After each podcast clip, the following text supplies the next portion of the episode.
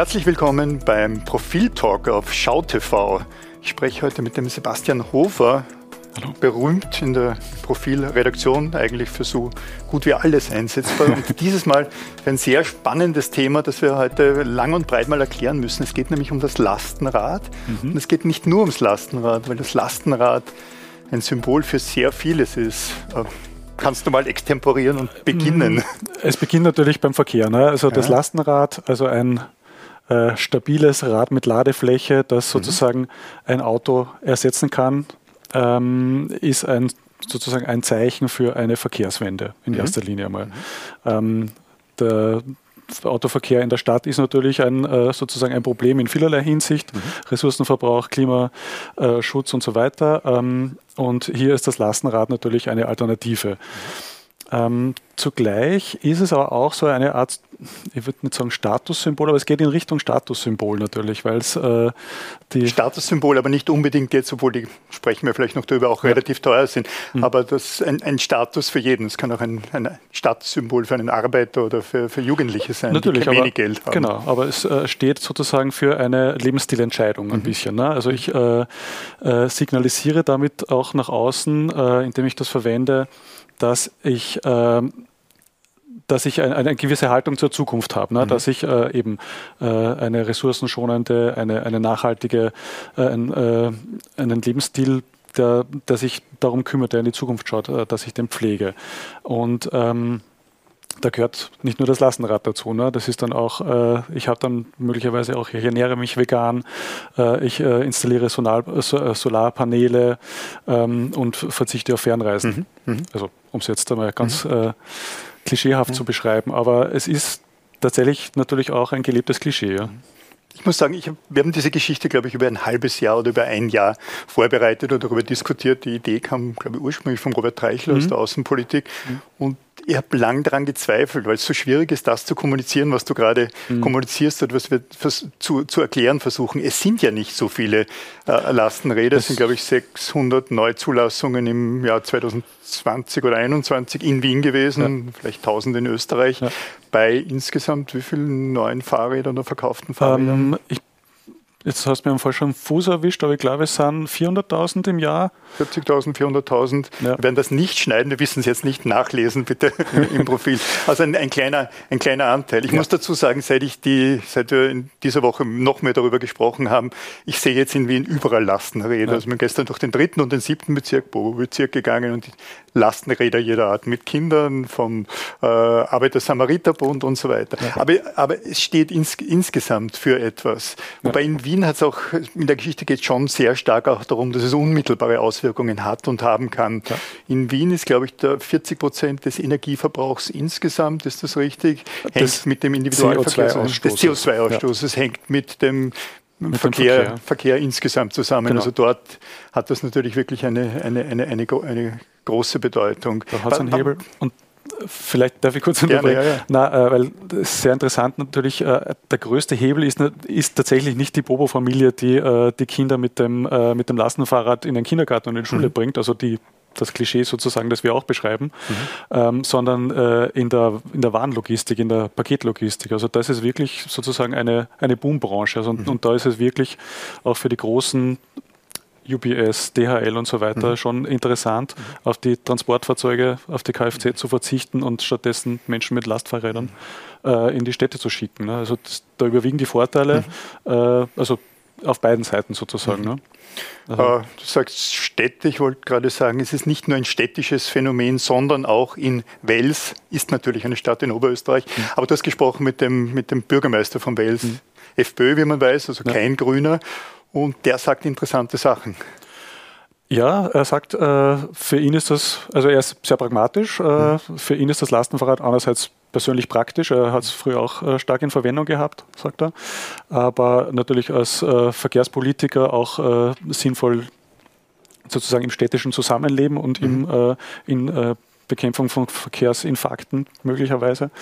Aber er sagt vor allem, dass das Lastenfahrrad für ihn eben kein ideologisches Gefährt ist. Das also, könnte bei der FPÖ fast nach hinten losgehen, wenn der, ein, der, berühmte FPÖ-Bürgermeister ja. von Wös mit einem Lastenfahrrad herumgeht. Also wird er schon die eine oder andere Anfeindung auch bekommen haben. Aber er sagt zu Recht, natürlich, äh, Naturschutz, Klimaschutz ist jetzt nichts, was äh, sozusagen mhm. Grünen erfunden hätten oder nur Grüne empfinden. So, ne? Die FPÖ leugnet es nur manchmal. Also Heinz-Christian Strache hat, hat die, den, den, Klimawandel mhm. Für eine Erfindung der, ich weiß nicht, was es war, ne? eher der Amerikaner als der Russen gehalten. Ich glaube, Herbert Kickel ist auch nicht vollkommen davon überzeugt, ja. dass, die, dass der Klimawandel A existiert und B von, B von Menschen, gemacht ist. Erzählst du uns ein bisschen was darüber, was es denn gibt an, an Lastenfahrrädern? Ähm, sehr stark äh, mit also elektrisch E-Fahrzeuge. Genau, das ist der, also der Boom, den es jetzt gibt auf mhm. immer noch niedrigem Niveau, aber die, also die, mhm. die Zuwachsraten sind doch irgendwie also von Jahr zu Jahr bis zu 100 Prozent. Also mhm. das ist schon steigert enorm und dieser Boom ist mit dem äh, mit dem E-Motor, den es jetzt auch gibt, äh, verbunden. Mhm. Das macht die Geräte ziemlich teuer natürlich. Also das, deswegen haben wir auch vorher vom Statussymbol gesprochen. Also man muss da schon mit 6.000, 7.000 Euro rechnen für ein halbwegs mhm. gut ausgestattetes E-Lastenrad. Also das Doppelte eines normalen E-Bikes, ja, würde ich mal ja. sagen. Und mhm. das Sechsfache eines normalen mhm. Fahrrads sozusagen. Mhm. Und ähm, äh, aber dieser Boom ist, ist vorhanden und äh, das, die meisten sind auch mittlerweile äh, E-Bikes, weil es einfach und die Dinge noch um einiges schwerer sind und in der Ebene vielleicht des Burgenlandes betreibbar genau. wären. Aber im inneren Weg dann vielleicht schon ja. auf den letzten Kilometern äh, schwierig wäre. Ist es ich habe ein bisschen auch gedacht, das ist vielleicht nicht nur ein, ein, ein Bobo-Phänomen, Menschen, die Grün wählen und deren Eltern vermutlich ÖVP gewählt haben. Aber ich fand es ganz spannend, dem, dass du mit dem, dem Chef des Wiener Arbeiter-Samariter-Bundes oder eines Teils gesprochen hast, mhm. die Essensauslieferungen, glaube ich, genau. mit einer Flotte von, von, von E-Lastenfahrrädern machen. Genau. Also das ist jetzt die äh, vorhin schon angesprochene sozusagen die Warenlogistik, mhm. ähm, wo es einfach praktisch ist. Also die, natürlich ist es auch äh, ein bisschen grünes Marketing, mhm. äh, das, das, zu tun, aber äh, ich habe mit einem Fahrer gesprochen, der seit drei, vier Jahren in Wien unterwegs ist als äh, sozusagen Lieferant. Und er sagt, er würde nicht mehr ins Auto steigen wollen. Ne? Mhm. Das ist äh, sehr praktisch, er kommt überall hin ohne Stau und äh, kann auch sozusagen näher beim Kunden parken, weil mhm. das ist natürlich ein äh, leichter, also es hat, es hat einfach auch pragmatische Vorteile, die jetzt eben total unideologisch mhm. Äh, mhm. zu betrachten sind. Ja? Nachteile, man kann ein, im Gegensatz zu einem normalen Fahrrad, ein Lastenfahrrad nicht in öffentliche Verkehrsmittel mitnehmen und rund um Parken gibt es noch Schwierigkeiten. Sozusagen der, der, Wohnbau ist noch nicht mhm. so weit. Also ja. die meisten haben Probleme irgendwie, äh, also mhm. du kannst es nicht in den Keller runtertragen, du kannst mhm. es äh, oft nicht äh, in den Hof rein, reinstellen und stehst auf der Straße, ist, mhm. natürlich, ein, ist natürlich ein Faktor, den man, den man berücksichtigen muss. Ja. Mhm. Ist denn so ganz generell deine, de, deine Haltung zu, also vielleicht nicht zum Klimawandel, sondern zu diesem notwendigen, möglichen, zum Teil passierenden Umdenken der Menschen, zumindest im, im, im westeuropäischen äh, Umfeld? Bist du optimistisch oder ist es eine, ein Optimismus der Verzweiflung? Ähm, also ich bin tendenziell bei dem Thema relativ pessimistisch, mhm. aber ähm, was diese Entwicklung betrifft, also das erfüllt mich schon auch mit Hoffnung. Ne? Also mhm. dass es äh, sozusagen auch ähm, cool sein kann, gut zu sein, sozusagen. Mhm. Also mhm. Äh, ich finde daran nichts Verwerfliches, ähm, wenn es nicht bei der sozusagen bei der Selbstherrlichkeit bleibt. Ne? Also natürlich, äh, es soll nicht nur die Darstellung der eigenen moralischen Überlegenheit sein, sondern mhm. ähm, man muss das natürlich, aber das tun, glaube ich, wirklich die meisten mhm. äh, sozusagen auch politisch auf die Beine stellen und eben zu thematisieren, wer kann sich das leisten, wer wird verdrängt, mhm. möglicherweise, wer wird vergessen.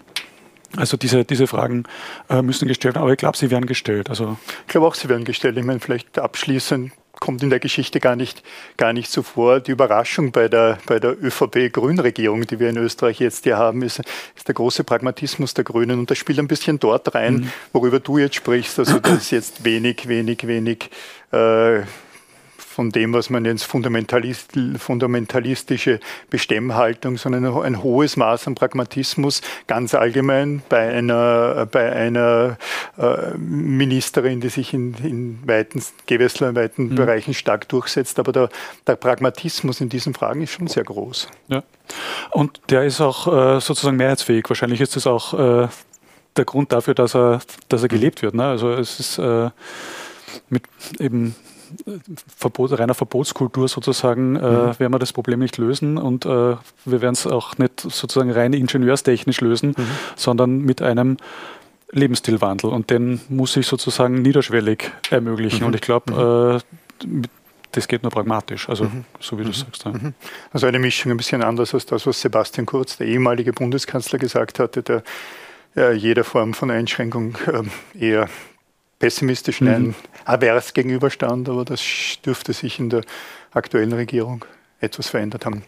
Sebastian Hofer, vielen Dank für das gemeinsame Gespräch.